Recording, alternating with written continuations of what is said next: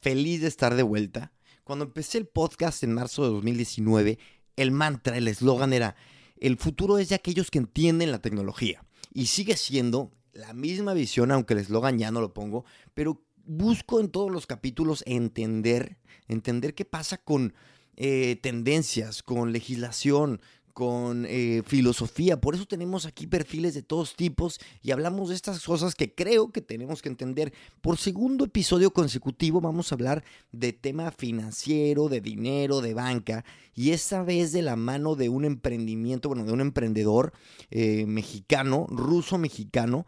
Pero bueno, muy interesante comparar eh, cómo está el, el tema financiero y de la innovación financiera en España y en Latinoamérica. Creo que aporta mucho valor para todos los que escuchan. En este podcast hemos tenido gente de muchísimas nacionalidades, pero nunca un ruso mexicano.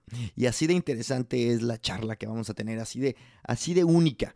Eh, tenemos muchos insights, sobre todo basados en cuál es la tendencia en Latinoamérica, comparaciones también con la industria en España. Eh, miren, les cuento, Alexander desde 2015 a 18 tuvo dos emprendimientos, después se fue a trabajar en MyCashless, que es una startup mexicana, también fintech, y, hace un año abre su startup, creciendo a pasos agigantados, apalancado de, bases de datos interesantísimas de empresas como Uber.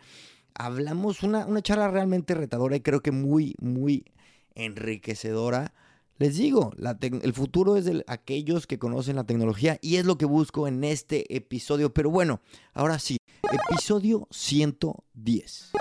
Hace 110 años se inventa el hidroavión, que es el avión que aterriza en el agua. El primer arrancador automático eléctrico fue instalado en un coche Cadillac GM hace 110 años. Ni más ni menos que el éxtasis o el MDMA fue inventado, sí señores, también hace 110 años años. Y en el capítulo 110 de Gran Invento vamos a hablar con Alexander Janszewski y vamos a hablar del futuro del dinero, del futuro de la innovación en Latinoamérica y vamos a darle, vamos, vamos, vamos. Alex, bienvenido a Gran Invento. ¿qué tal? Hola, ¿qué tal, Chris? ¿Cómo estás? Muy bien. Fíjate que yo estoy eh, recién mudado, me mudé a Barcelona por eso estoy bronceado. Pero a toda madre, ¿qué tal México? Todo, todo súper bien, como siempre, este, mucho calor, este, comida rica, este, todo, todo, todo increíble, como siempre. Qué maravilla, se extraña. Oye, Alex, ¿en qué andas ahora mismo? Cuéntame. Ya, ya, ya te, ya te presenté antes de que entráramos aquí, pero cuéntanos tú. Claro, este, bueno, tal cual actualmente lo que estamos haciendo eh, estamos, eh, tenemos una aplicación financiera de crédito alternativo. Básicamente lo que estamos haciendo, utilizamos eh, data alternativa para poder prestar el dinero a las personas que eran excluidas anteriormente de la economía de crédito formal, que significa que son personas que no tienen historial crediticio, que es un gran problema aquí en México, en toda Latinoamérica. Entonces nosotros ocupamos datos de, la, de Open Banking, de los bancos, para poder analizar este, su comportamiento de gasto, de ingresos y también este, analizamos plataformas como Didi, Uber, Rappi. Entonces los conductores repartidores se conectan, analizamos sus datos y también les prestamos dinero. Entonces en eso estamos ahorita, Cris. Antes de ir a todos los datos que son asombrosos de lo, desbancarizado, corrígeme con los términos, que yo no sé nada. Este, Lo desbancarizada que está la sociedad mexicana. Cuéntame primero cómo, cómo llegas aquí, porque, a ver, yo te conozco por, por porque estuviste trabajando, me parece que con Enrico. Enrico de Serra, mi hermano. Pero este, hace un rato como moviéndole. Yo quiero, yo quiero saber principalmente, eh, sé que el mundo eh, financiero tecnológico está en un auge. De hecho, el capítulo, hace dos capítulos, tuve a, Sergio de, de, de Rebellion, una, una, un neobank en España, ¿no? Pero me, interesa, me interesa saber cómo llegas ahí y luego sí meternos un poco más a la situación mexa, ¿no? Y todo esto. ¿Cómo llegas? Claro que sí. Eh, bueno, o sea, tal cual, eh, desde que era chiquito, vivía en México con mis papás, este, trabajaban en la embajada. Y pues, como tal cual, iba a la embajada, estudiaba en la escuela rusa. ¿Cuál embajada? Rusia, de Rusia, Rusia, sí, es correcto. Entonces, este, regresamos, o sea, está, estuvimos como que cinco años creo que en total de 2007 a 2011 o 2012. Regresé a Rusia con mis papás y me enamoré tanto de México, de las personas, de lugares. Este, Y también yo creo que lo que me afectó también era de que en Rusia no me gustaba tanto hacer el negocio. Yo creo que en México hay muchas más posibilidades, la apertura es más amplia y todo. Entonces en 2015 yo decidí de ir a México otra vez a vivir. Este, y aquí estaba viviendo mi hermano, ya ves que a nosotros dos nos encanta México. Vine a México, empezamos a hacer nuestro primer negocio acá, que igual era una startup tecnológica, pero nos dedicabas a fotocabinas para impresión de fotos de Instagram, o sea, cosas padres que nadie hacía en México. Este, y bueno, pues aquí me quedé, me empecé a participar más en ecosistema de startups y de finanzas, o sea, tal cual tengo background en finanzas. De hecho, yo salí de una de high school en Rusia, de donde salió el fundador de Tetris, más bien creador de Tetris, ¿no? Entonces, toda la vida como que tenía el background de tecnología y todo, pero sí estudié finanzas y luego, pues bueno, México, este proyecto de, de, de Instagram y luego ya como que me empecé a acercarme a la meta de crear una fintech que fui a trabajar en MyCashless con Enrico, básicamente, y luego pues ya saliendo de allá ya hice mi startup. Perfecto. Oye, nada más, el de, el de Ethereum da, da miedito ese güey, ¿eh? He visto sus entrevistas y me dan... Sí, sí, sí. Oye, sí, cabrón. Exacto. Oye, bueno, entonces ahora sí, eh, eh, cuéntame, a ver, más, más, más allá de la historia de, de, de, los inicios, quiero saber un poco el panorama. Entonces, claro. un poco más tranquilamente, estamos hablando de un país que cuánta población, cuánto porcentaje está, des, ¿cómo llamarle? ¿Desregulado? ¿Desbancario? ¿Cómo, ¿Cómo le llamo correctamente? Sí, sí, este, o sea, tal cual no están bancarizadas las personas, ¿no? O no tienen acceso a crédito formal. Eh, en dado caso, tal cual lo que hicimos, eh, lo que hacemos en Creci, ¿no? Que es la empresa que, que ahorita estamos haciendo. Bueno, eh, allá el tema es que en 40% de la población mexicana tiene la cuenta bancaria, ¿no? estamos hablando de que 60% no tiene. Aquí también la cuestión es que 69% de las personas no tienen acceso a crédito formal. Eso significa que las personas quizás no tienen una tarjeta de débito, pero eh, tampoco tienen una tarjeta departamental, ¿no? Por ejemplo, con Liverpool o con una, este, uh -huh. con una tienda, ¿no? Pues entonces el problema está eh, bastante complicado, eh, pero al final del día, eh, de todas maneras, este, existen muchas personas que tienen tarjeta, o sea, es, ¿qué es lo que estamos resolviendo? Aunque hay muchas tarjetas de débito, de todas maneras la población representa 120 millones de las personas, ¿no? Estamos hablando de que un tercio de esas personas tienen acceso a tarjeta de débito, pero de este tercio, o sea, de toda la población que estamos hablando de 35, por ejemplo, millones de personas, solamente 30% tiene acceso a crédito. Entonces estamos hablando de 20 millones de personas que de repente se quedan afuera, ¿no? Uh -huh. Y eso es lo que intentamos de resolver, ¿no? Porque esas personas tienen capacidad de pago, muchísimas de ellos, pero están excluidos, ¿no? Y Many of us have those stubborn pounds that seem impossible to lose, no matter how good we eat or how hard we work out. My solution is PlushCare. PlushCare is a leading telehealth provider with doctors who are there for you day and night to partner with you in your weight loss journey. They can prescribe FDA-approved weight loss medications like Wagovi and Zepbound for those who qualify. Plus, they accept most insurance plans. To get started, visit plushcare.com slash weight loss. That's plushcare.com slash weight loss. Eso pasa por lo mismo, por lo que pasa igual que no están bancarizadas las personas, eso pasa porque a los bancos no les interesan eh, los usuarios con el perfil bajo, ¿no? Con los ingresos claro. bajos, todavía hay zonas rurales y todo, entonces se enfoca nada más en la carnita, se enfoca en, en ciudades grandes, en personas que ganan y dejan afuera a todos. Claro, por mil y un razones, porque, por ejemplo, irlos quizá a buscar o, o, cobrarles o lo que sea, igual y no es, no sé, me imagino que no es viable para los bancos y, y prefieren pues decir, no, güey, no te presto. Nada más tengo una duda. Sí. ¿Qué, eh, ¿Conoces algún como indicador, o sea, uh -huh. de, de, qué tanto el crédito eh, es beneficioso para el desarrollo de las, de las sociedades? ¿Existe una correlación entre el acceso a crédito y el, eh, la cantidad de, pues, de, emprendimiento, de empresarios o algo? Claro, eh, tal cual, por ejemplo, voy a poner un ejemplo súper rápido y súper fácil. Em, hay, hay, una, hay una teoría, ¿no? Y cálculos que, por ejemplo, si, si, si el crédito cuesta a la población más de, si, si no me equivoco, ¿eh? Más de 3% anual, eso significa que la población pobre siempre va a alimentar a la población rica, ¿no? Por eso justamente en México, este, en países, países de Latinoamérica, podemos ver que la tasa de interés promedio este, puede estar hasta, no sé, 12% anual, 15% anual, ¿no? Y si hablamos de Estados Unidos, es justo donde tienen este modelo, ¿no? De que tú puedes comprar un coche y pagar 3% anual, puedes comprar una casa y pagar 3% anual. Y entonces, ¿cuándo sale de esos 3%? Y eso significa que si existe una desproporción y realmente la población más rica se vuelve más rica y la más pobre paga a los ricos. ¿no? Y entonces yo creo que justo es el indicador que me preguntabas y estamos muy lejos acá en Latinoamérica y quién sabe si vamos a llegar a este punto, pero la tarea aquí es un poquito, pero un poquito ya ir ayudando a las personas, ¿no? Incluyéndolos en la economía de crédito formal, pues. Ahorita paso al, impacto que tienes eh, eh, en las personas, pero para darnos una idea de lo jodido que está Latinoamérica, o sea, a mí me da la sensación de que cuando hablamos de fintech o, de, de, esos temas en, eh, en, Latinoamérica, estamos muy, pero, o sea, la referencia suena un poco ignorante, pero es como hablar de, África en desarrollo económico general, o sea, en compar estamos del nabo, ¿no? Sí, sí, sí, estamos muy mal todavía, pero vamos bien, ¿eh?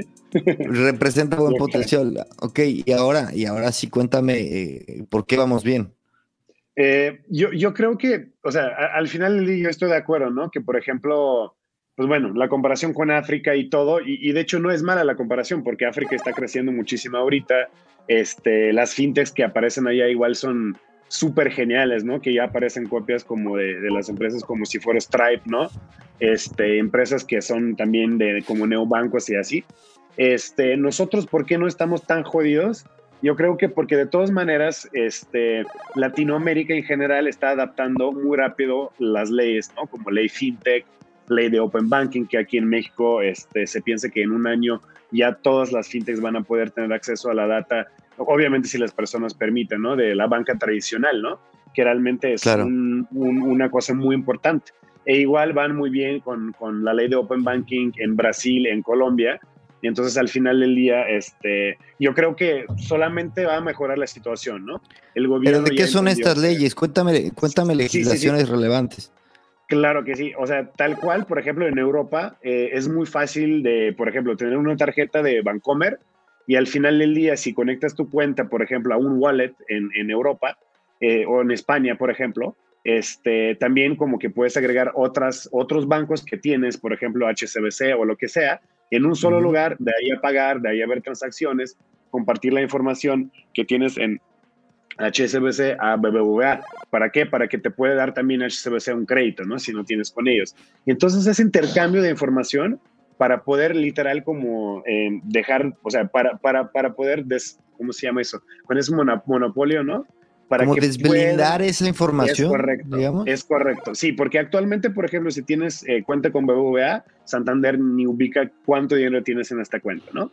Actualmente esta es eh, la ley de Open Banking va a, ayudar a otros bancos también a acceder tu información de otro banco si quieres compartirla, ¿no? Y eso significa que jugadores más chiquititos van a poder acceder a data tan valiosa este, para poder prestar el dinero, ¿no? O para poder ofrecerte un seguro o lo que sea.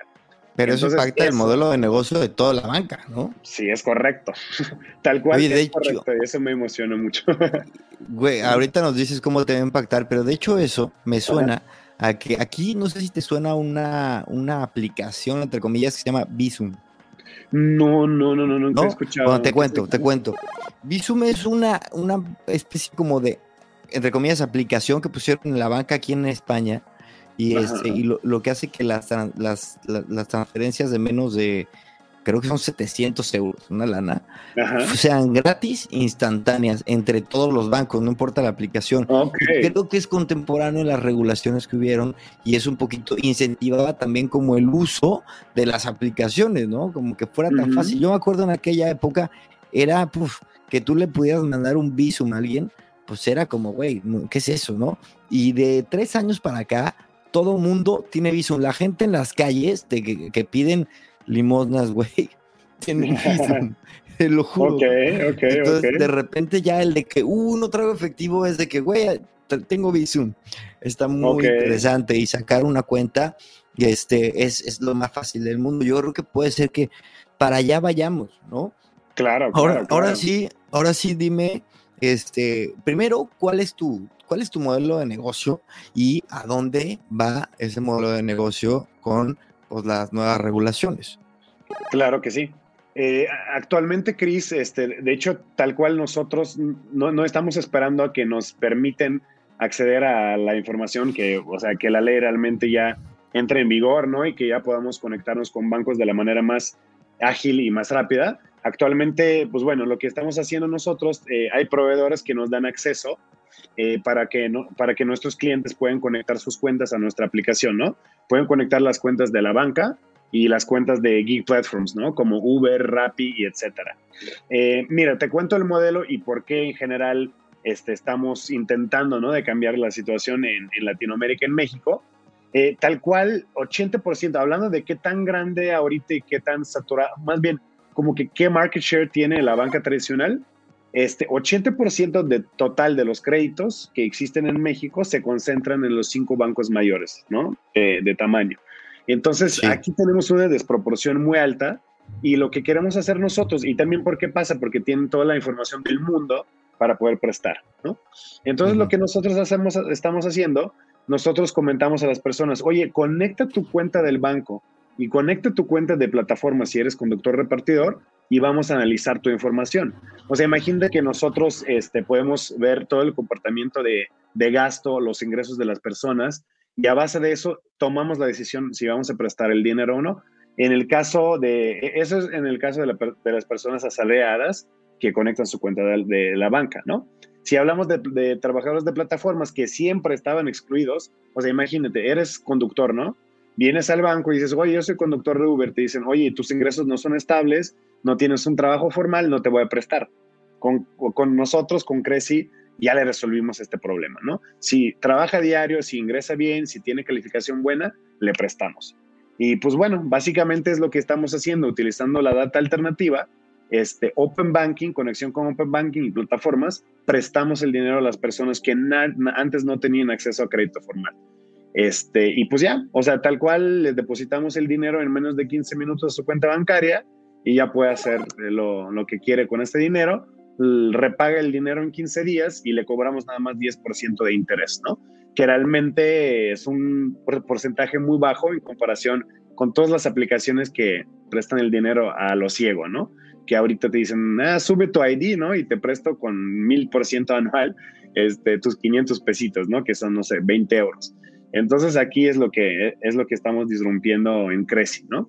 Aquí en México y luego en Latinoamérica. Em, empecé a hablar con el micrófono desactivado porque aquí, aquí ya también estoy en la en, muy cerca de, una avenida, entonces pasan las motos. Sí, no te preocupes. Pero bueno, pues eh, parte, del parte del podcasteo y de andar de nómada. Güey, este, el, el 10% me parece muy decente. Es muy decente, güey. Y, aparte, cuéntame de la experiencia de usuario. O sea, me, dijiste la palabra ciegas. ¿Cómo es? Sí, sí, sí. Actualmente lo que hacen las aplicaciones, pues, no, sé cómo es en Europa, ¿no? Pero aquí en, México y Latinoamérica, tal cual lo, que tienes que hacer, pues descargas la aplicación de crédito instantáneo, bueno, que, que dan el crédito al instante, subas, subes tu foto, ¿no? O tu selfie, tu ID, y entonces nada más lo que pueden revisar estas aplicaciones, solamente si estás en el buro de crédito, este, si no, no sé, si no tienes antecedentes o lo que sea, pero realmente no ubican si les vas a repagar el dinero o no.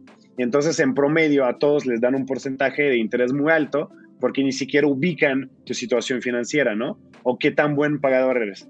Entonces, nosotros lo cambiamos porque el journey de Creci eh, con nosotros es nada más descargas la aplicación, conectas tu cuenta del banco y tu cuenta de trabajador de, de Geek Platform, si, eres, si, es, si es tu caso, analizamos súper rápido tu comportamiento, ¿no? En la app y tus ingresos y, gastos en tu cuenta bancaria y vamos, ¿no? Es donde nosotros te prestamos ubicando que realmente eres la persona, que eres Chris, que Chris puede pagar, ¿no? y, la tasa de interés es igual a todos, ¿no? Porque lo que también pasa, este crisis en Latinoamérica, que las personas eh, tienen mucha desconfianza en banca tradicional o instituciones, porque te ponen con letra chiquita cosas que no ves y luego acabas pagando miles, mil por ciento de interés, ¿no? Este, nosotros igual lo estamos rompiendo de que, oye, 10% fijo y ya lo pagas y todo chido, ¿no? Este, entonces como... A ver, y, cuéntame un poco qué, ¿Qué implicaciones hay detrás de empezar este, eh, este desmadre? Me imagino que hay una tecnología ahí importante, ¿no? Este, que hace, pues primero que nada tienes que conectar las, las aplicaciones, que, no sé si sean APIs abiertas o, pero, pero pues tienes ahí un trabajo de desarrollo importante, güey. ¿Cómo te lanzaste a este, a este marrón, como dicen aquí? Claro, claro. Este, eh, bueno, tal cual nosotros, eh, mira, nosotros elegimos ir con los proveedores de, o sea, tal cual hay eh, una empresa que se llama Belvo, nos da conexión al, a Open Banking, ¿no? Es una, una, empresa de México, pero los fundadores de hecho son de Barcelona, co-founders son dos personas. Eh, entonces ellos ya tienen todas las, todas las conexiones con los bancos, ¿no? Obviamente nosotros hicimos todo, bueno, la integración con ellos y todo, pero igual para agarrar la velocidad decidimos de no entrar y desarrollar eh, este, bueno, la conexión con cada banca, ¿no? Tradicional, este, y nosotros mismos. Y aparte que si va a salir o cuando va a salir la ley de FinTech, es donde podremos conectar, eh, conectarnos más rápido. Entonces, por el momento dijimos, oye, vamos a ir con proveedores para conectarnos con bancos. E igual, de igual manera, lo hacemos con, eh, con Geek Platforms. Igual, igual hay una plataforma que se llama Palenca y nos conectamos allá, ¿no? Y pues ya, actualmente... Y dijiste dijiste, vamos a inyectarle eh, agilidad, velocidad para poder salir ya. ¿Y esto hace cuánto fue? Eh, empezamos a em, armar, bueno, construir la aplicación en agosto del año pasado. Entonces, literal, pasó un año y ya actualmente nosotros ya estamos operando, ya tenemos más de 2.700 descargas. Nada más dos meses estamos operando, ¿eh?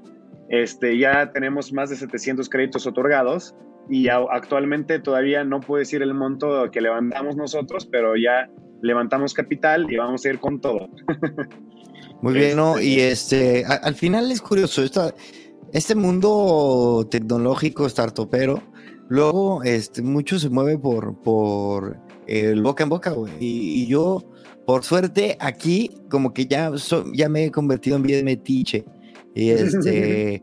Y Alex, de ti me han dicho cosas bien perras. Entonces, al final, este, yo creo que por, por algo será, ¿no? Pero cuando, hablan, cuando hablas, claro que sí. Cuando hablan de nos, cuando hablan de nosotros, eh, ¿de quién, de quién hablas? ¿Quién es tu, Ah, claro que sí. eh, mi team somos tres personas, eh, cofundadores, también tenemos desarrolladores y todo, pero el core eh, somos tres personas. otras dos personas trabajaban, bueno, tienen un background en tecnología muy fuerte, Anteriormente desarrollaban la tecnología de inteligencia artificial, este, machine learning y, desarrollaban aplicaciones en Estados Unidos y aquí en México. Pues de, de, los proyectos más grandes que han hecho era para, trabajaron para Wall Street Journal, para Discovery Kids. Este, uno de ellos, de hecho, participaba, representaba a México en competencia mundial de robótica eh, participaban también en competencias de NASA, entonces tenemos un equipo súper más preparado de, lo que podemos pensar este, para realmente lanzar una aplicación de, créditos y casi lanzamos. Este, es, es, muy fuerte porque al final en, México yo lo comparto aquí con mucha gente. Eh, al final yo, también es uno de los objetivos de, este podcast, poder como, como compartir realidades de, de, un lado del charco para otro, ¿no? Y luego la gente que nos escuche puede ser, que sepa cómo está el pedo de México. Pero, eh, en México la, la, la, desigualdad, digamos, se ve muy cabrón. O sea, podemos ver como por un lado gente súper preparada como tú y tu equipo, Alex, y por otro lado, realmente tu, tu, tu clientela, pues vas a gente de bajos recursos, ¿no? Que están es correcto. casi, casi desregulados, ¿no? Entonces, Güey, ¿tú crees realmente que, que, el, que la tecnología va a generar un bienestar para esta gente que al final son tus clientes? O sea, un bienestar que, que sea un impacto, no, no para ti solo, ¿no? Claro. Eh, fíjate que eh, está muy interesante lo que vimos, ¿no?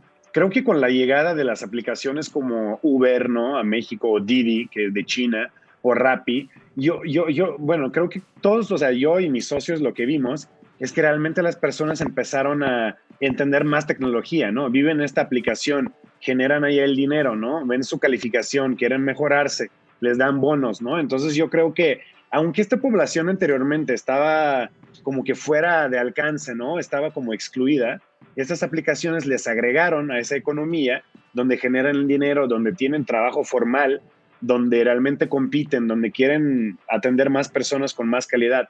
Entonces yo creo que eso ayuda muchísimo, ¿no? Y nosotros como estamos este, basados, ¿no? En todo lo que ya crearon los bancos y, y, Geek Platforms, ¿no? Entonces yo siento que realmente se cambian las cosas, Chris. Obviamente se ve que pues, las personas de bajos recursos quizás te pueden escribir en el chat mal, ¿no? O con errores. Este, pero de todas maneras eso no significa que son las personas que realmente te pueden repagar o que realmente se preocupan de su familia, ¿no? O que quieren generar y ganar dinero cada día. Y entonces es lo que yo creo que eh, es lo que pasa y realmente se cambió en, en, en, muchos sentidos ya. Es una joya ese tema como la cadena, ¿no? Que va pasando entre conductores de Uber y tal, y la gente se va sumando y luego se, se eh, quizá alguien puede pedir un préstamo eh, y empezar un negocio. Una pregunta también. sobre ese tema. ¿A dónde van usualmente los préstamos, este, los préstamos, los micro micropréstamos se llaman? Sí, nano, nano, nano, nano préstamos, micropréstamos.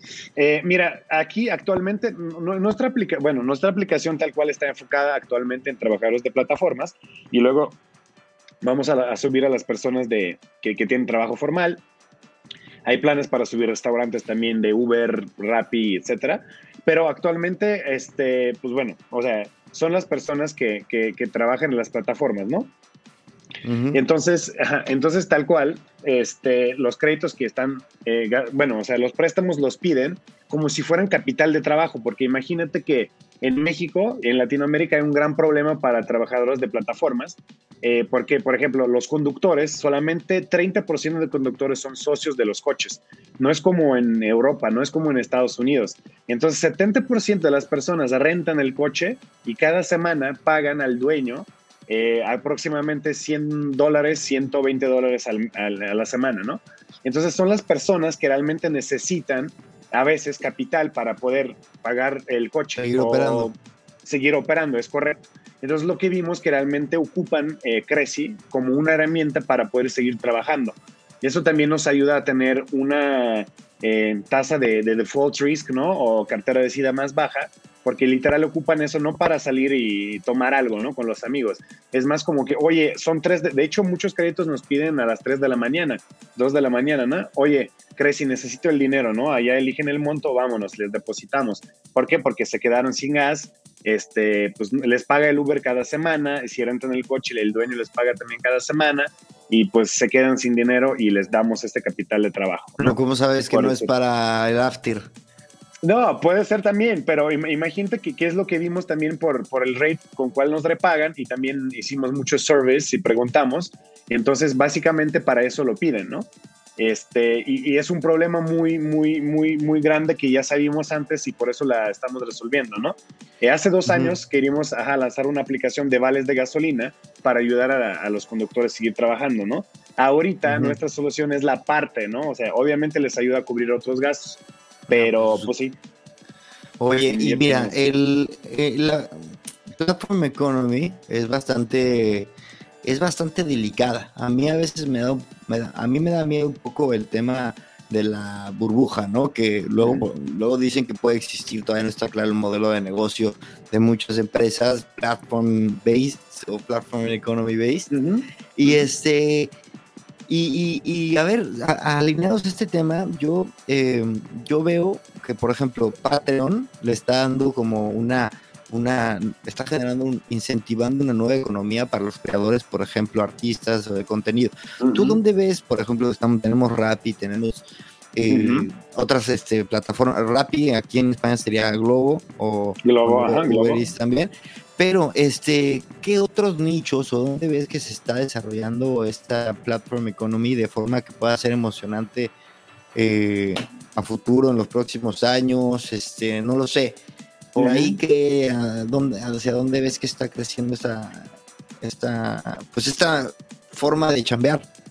Claro, claro. Este, yo, yo siento que cada vez como que aparecen Bueno, es lo que empezó Uber, ¿no? Empezó con, con taxis, ¿no? Básicamente vamos a convertir todos taxis en, en, una red interconectada, ¿no? Y que puedes pedir en cualquier momento el coche, hay demanda, este, hay, hay este, tal cual, el, bueno, que, que ofrecen el, servicio, ¿no? Los conductores y todo. Yo creo que justo como Uber empezó con eso y empezaron a aparecer cosas como que, oye, lo mismo para el delivery de comida, ¿no? Ahorita lo popular también es last mile delivery, ¿no? Que puedes decir, oye, necesito hacer una entrega, ¿no? Y ya sí. como que lo hacen, ¿no? También fleet service, ¿no? Si anteriormente nada más coches este, como Uber, este, puedes pedir coche para moverte de un punto A a punto B, ahorita fácilmente puedes pedir un coche para transportar, eh, no sé, tu trabajo que hiciste de carpinter carpintería de un lado A a punto B, ¿no? Y entonces yo siento que cada vez como que se agregan las cosas, perdón, que, justo puede hacer uno un gig worker. Y yo creo que lo que más me gusta últimamente lo que hicieron, igual yo creo que pandemia dio un driver muy importante, ¿no?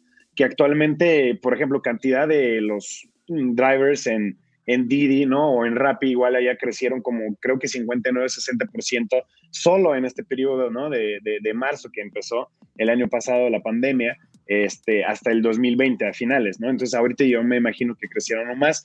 A mí me emociona todo lo que está pasando en, en groceries, ¿no? O sea, tal uh -huh. cual el envío de, de, de, fresh food, este, también Corner Shop, por ejemplo, en, en, en, en, México, en Latinoamérica, que puedes pedirles para que vayan a la tienda y te compren todo lo que quieres, ¿no?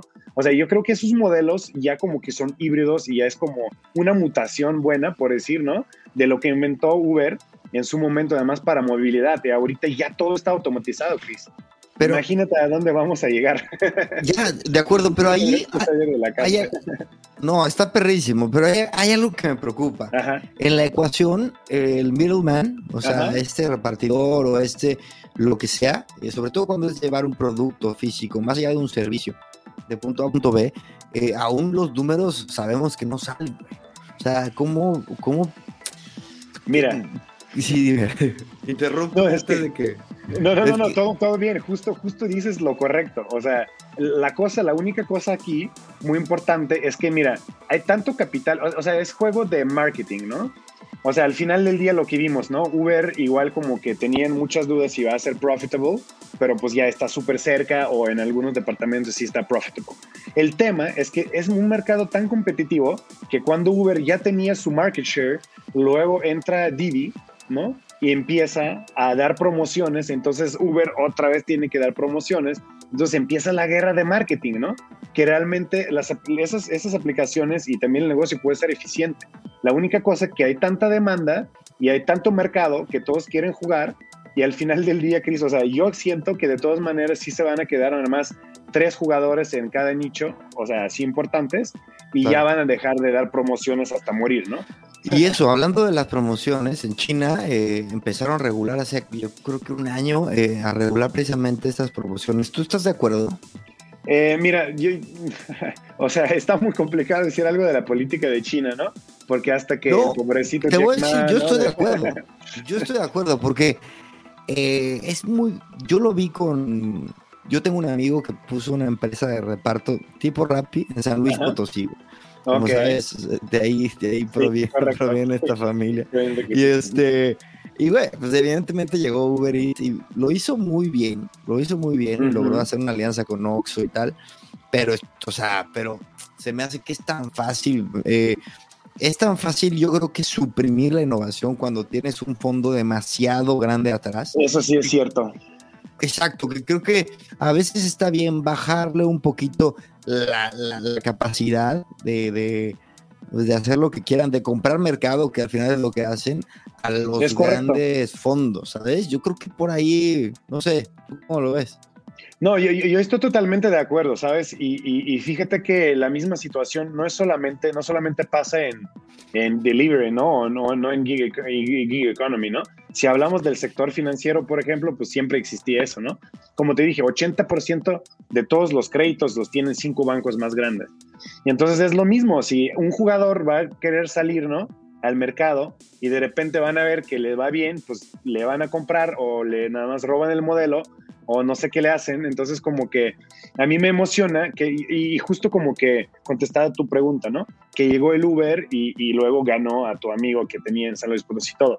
Yo creo que en al final no está tan mal ¿eh? lo que dices de China, que ahí están regulando, porque es lo mismo que ahorita está pasando en el sector fintech, que es acceso a open banking, ¿no? Que van a dar acceso a toda la información, si la persona quiere, la puede compartir.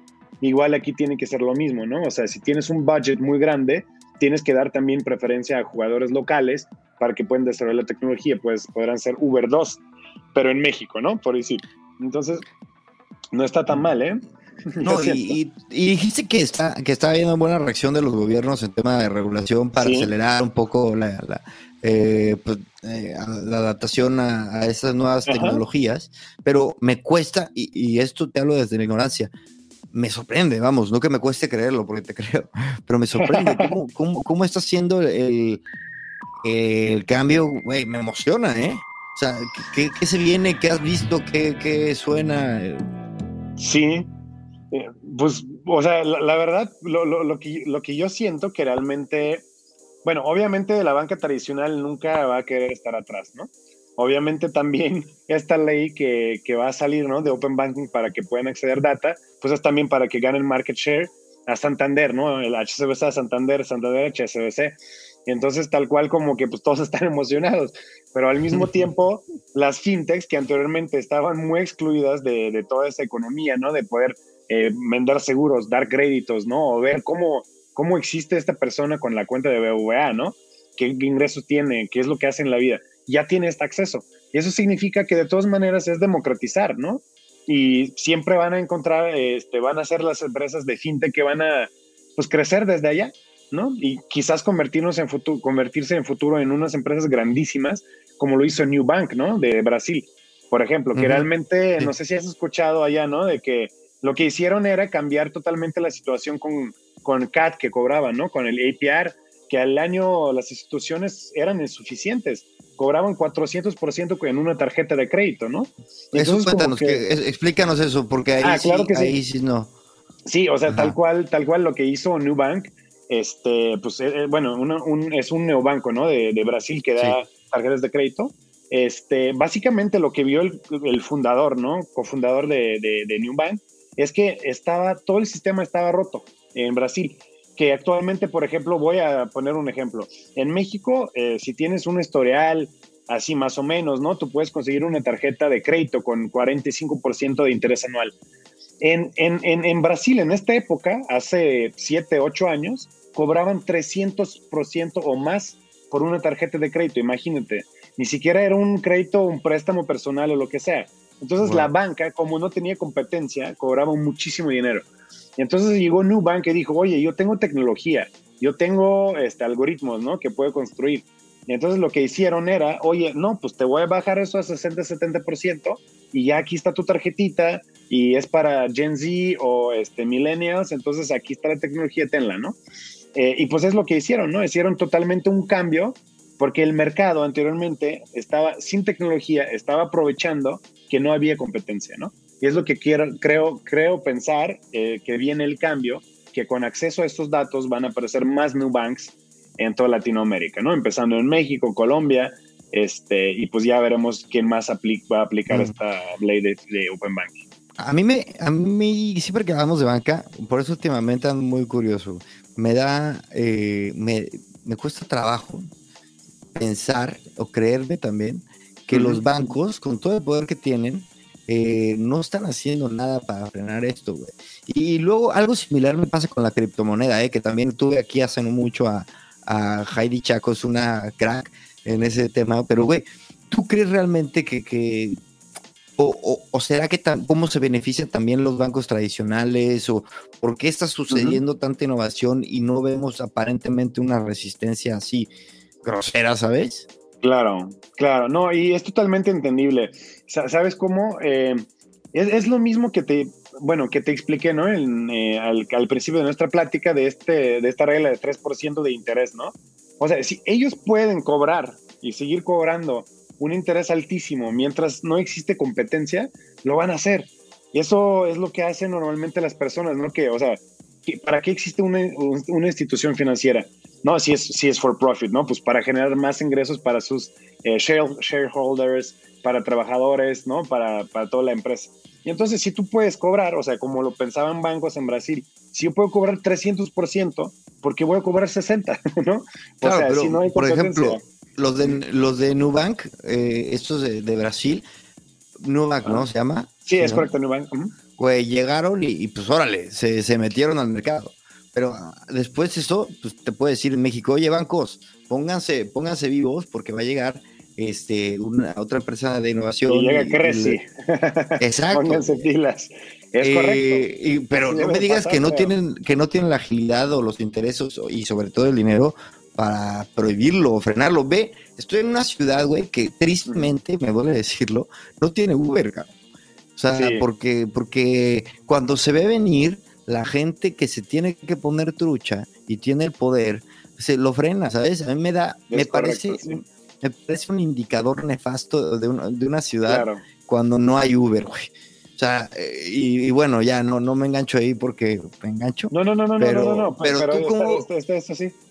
No, o sea, eh, te lo, te lo digo, o sea, en este caso, ¿quién está permitiendo o haciendo que no suceda esto en México?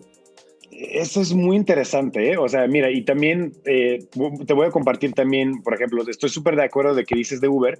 Por ejemplo, todavía en México también pasa eso. En Cancún, por ejemplo, no existe En Uber, Cancún ¿no? es impresionante, güey. O sea, Y es dices- indignante, cabrón.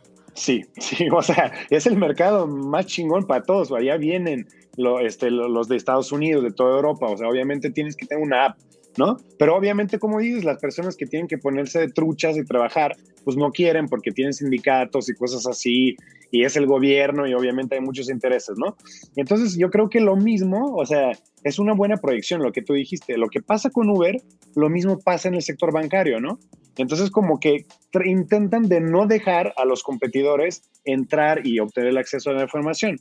Entonces, yo, yo creo que al final del día, este, esperemos que no va a pasar lo mismo que con Uber, ¿no? O sea, si van a ver que, que las instituciones fintech están generando mucha atracción, que no les van a, no sé, cortar el flujo de esta información o no les van a multar, que aún así, Cris, es- eso es lo que estábamos viendo, ¿eh? En México hay una ley fintech, pero al final del día, para obtener el permiso, muchos se aplicaron hace un año y medio o dos años y apenas les están dando licencias, ¿no? Y les controlan y les multan. Entonces, Cris, estamos en un proceso muy largo. Este, un ejemplo, el ejemplo que nos dio Nubank, ¿no? Eh, de Brasil, pues es algo inspirador hacia dónde tenemos que mover, movernos y esperemos que realmente el, el beneficio de, de- de- de- todas las personas y el gobierno va a reconocer que realmente la economía tiene que ir desarrollándose, ¿no? El sector financiero tiene que estar más abierto. A eso vamos, pero vamos a ver cómo, Cris, vamos, vamos a ver, ¿no? ¿Qué es No, lo que claro, sucede? y- Porque en el papel está chido, pero pues ya veremos. No, y claro, y tú puedes, este, a- o sea, eh, podemos hacer los números y nos salen y tal, pero luego Sí. es bien jodida la, la, eh, el establishment, ¿no? Porque al final, Es correcto. eh, en un país eh, que en teoría incentiva la innovación, este, que busca, eh, que, que, que incentiva la competitividad, tiene todo el sentido del mundo. Tú me dices, pues esperemos y tal, pero dime una cosa, tú que estás ahí, ¿cómo sientes, cómo, cómo hueles el, el, el, pues el ecosistema? Se están moviendo las cosas, se están, entrando empresas, inversión, la, hay confianza, eh, ¿cómo? Porque, güey, puede ser impredecible. Claro, claro. Eh, no, totalmente, Cris. O sea, lo, lo- lo- lo que vimos es que literal, sí, hay muchos indicadores, ¿no? O sea, el gobierno también con, con sus leyes, ¿no? Y con, eh, se proyecta que realmente como que quieren diversificar el eh, mercado financiero y no solamente financiero, pero también como que hay muchos cambios. Eh, pero yo siento que un indicador muy importante es la cantidad de inversión, ¿no? Que actualmente meten los fondos de, de todo el mundo a Claro. Latinoamérica y creció de la manera impresionante, la verdad. Desde el 2016 estaba creciendo muy rápido, ¿no? Y este año ya tenemos, yo creo que más de, eh, no me acuerdo el, el monto así súper, súper exacto, pero debe ser más de 15 billones invertidos en Latinoamérica en, el, en, todo el mundo de startups, ¿no? Entonces, como eso es un indicador importante y más en el fintech, porque actualmente también aparecieron unicornios, ¿no? Sí. Este, muchos unicornios fintech, como por ejemplo Bitso en México, ¿no? De criptomonedas. Este, apareció también D local, pero no en México, no me acuerdo de dónde son, creo que de Uruguay o eh, no me acuerdo, de Chile, que son como Stripe, pero para Latinoamérica. entonces como que aparecen instituciones que realmente ya tienen el poder, ¿no, Cris? En este caso entiendes como que, oye, una empresa que empezó hace cinco años ya cuesta un billion dollar, ¿no? Entonces está súper padre, ¿no? Entonces están abiertas las fronteras, este, puedes realmente hacer una innovación y no te van a este, perseguir. Y si te compran, un banco te compra, pues qué bueno, que es éxito muy rápido y pues ya crees tu otra empresa o te, bueno, haces una tecnología nueva. Entonces yo siento que sí hay muchos movimientos y mucha confianza y por eso vemos que el capital llega y llega de Estados Unidos, de Europa. Eh, y justo yo creo que pues es, es lo más importante, ¿no? Es un indicador increíblemente importante.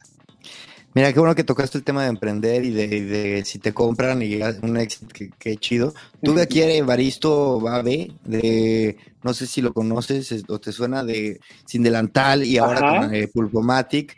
bueno, aunque aquí tiene dos éxitos y me dice, güey, Chris, el éxito no está en los éxitos. Se dice fácil, ¿eh? Pero bueno.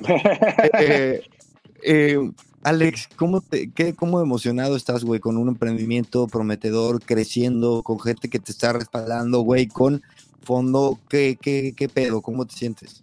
Me siento increíblemente, o sea, la verdad, para mí emprender, este, pues es todo en mi vida. O sea, yo quiero cambiar el mundo y quiero ayudar a las personas. Y yo creo que después de que, literal, desde 18, 19 años, empecé a irme, o sea, ir hacia esa meta, ¿no?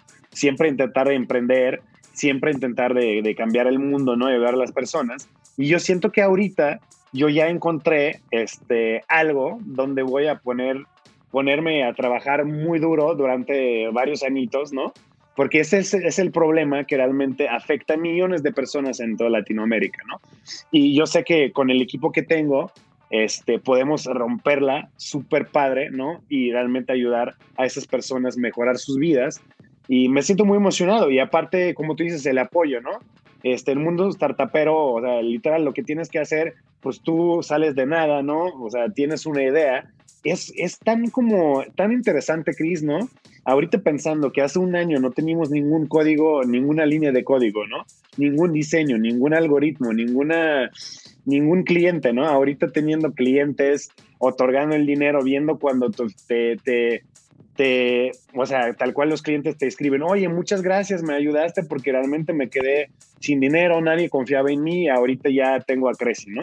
dices, wow, ¿no? O sea, imagínate, en un año ya estás ayudando a, a, las personas, a miles de personas, ¿no? Y vamos a lo grande, queremos ayudar a los millones. Entonces, muy emocionado, Chris, y con el apoyo de los fondos de inversión igual, que confíen en nosotros, en nuestro team. No, y yo te agradezco también porque la charla es exactamente lo que quería, güey. Hemos tocado temas importantes, hemos hablado temas de realidad más allá este, de, de, tu proyecto, más allá de tu, tu, experiencia y tu trayectoria. Yo es lo que busco, sinceramente, este, esto es lo que estoy buscando para la siguiente fase de Gran Invento. Y aquí también te cuento al aire y grabado que eh, esto normalmente lo difundimos pues, en, en redes como LinkedIn y así que en LinkedIn te voy a pedir que menciones a tres personas para que con las que crees que puedo tener una charla igual. Así claro que, sí. si te late, ya te, ya te pongo, ya te comprometes aquí.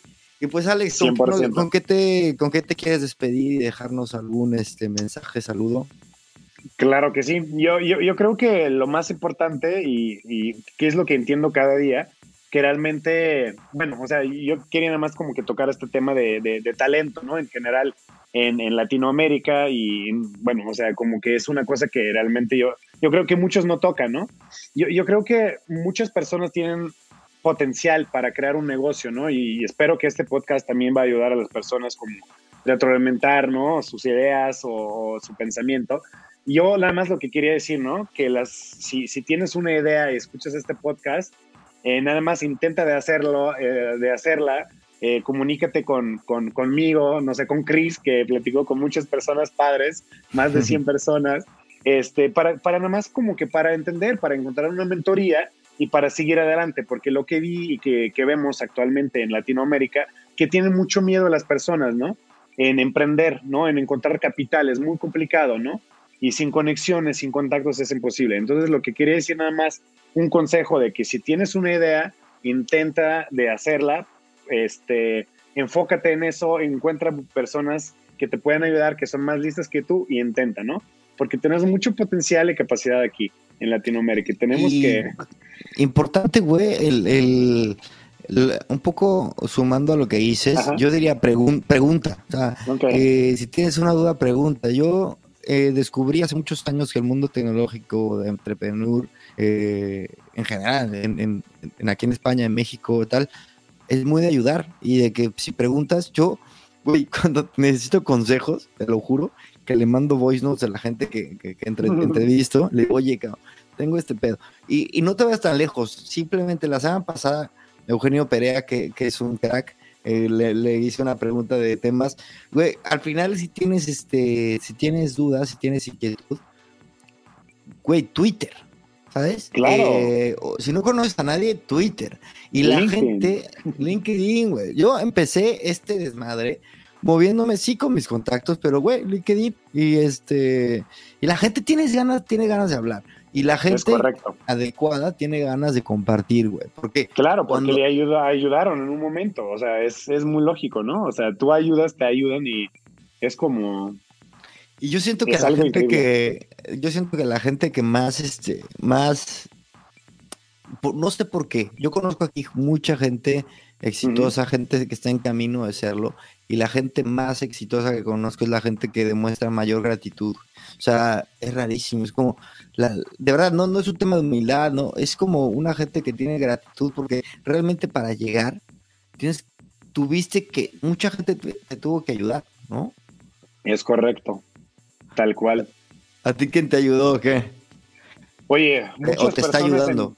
no, todo, todo, o sea, han ayudado, este, están ayudando siempre. Yo creo que es el proceso constante cuando te están ayudando y este, bueno, o sea, siempre he tenido eh, muchas personas que eran como mis mentores, ¿no? El primer trabajo, luego ya cuando entras y empiezas a hacer tu primera empresa, de todas maneras buscas a las personas que son expertos en este field, ¿no? O sea, en este sector, platicas con ellos antes de lanzar la idea, platicas con tus clientes, así como que vas, ¿no? Este, como que, no sé, como que agarrando toda la carnita para poder ser experto en esta área. Y actualmente, de hecho, por ejemplo, este Creci, lo lanzamos con, con, tres este, mentores, este, advisors. De hecho, Enrico allá está también en, en Advisory Board. Este, Pero, por ejemplo, desde el principio elegimos las personas que tienen muchísimo, eh, muchísima expertise ¿no? en el fintech. Este, y solo así, o sea, solo si tú te rodeas, o sea, alrededor de ti tienen que estar personas más listas que tú, es mi regla, ¿no? Solo así vas a crecer. Entonces, como que siempre busca a la persona que es más listo que tú y, pues así vas a, tener un éxito en la vida. Yo creo que es la regla. Esa es la razón por la cual tengo este podcast, porque así, mira, ya tengo pretexto para hablar con gente bien chingona. Alex, muchas gracias. A Te las gracias. No me, cuelgues, pero yo sí me despido de todos y nos vemos en el próximo episodio de este tu podcast de tecnología.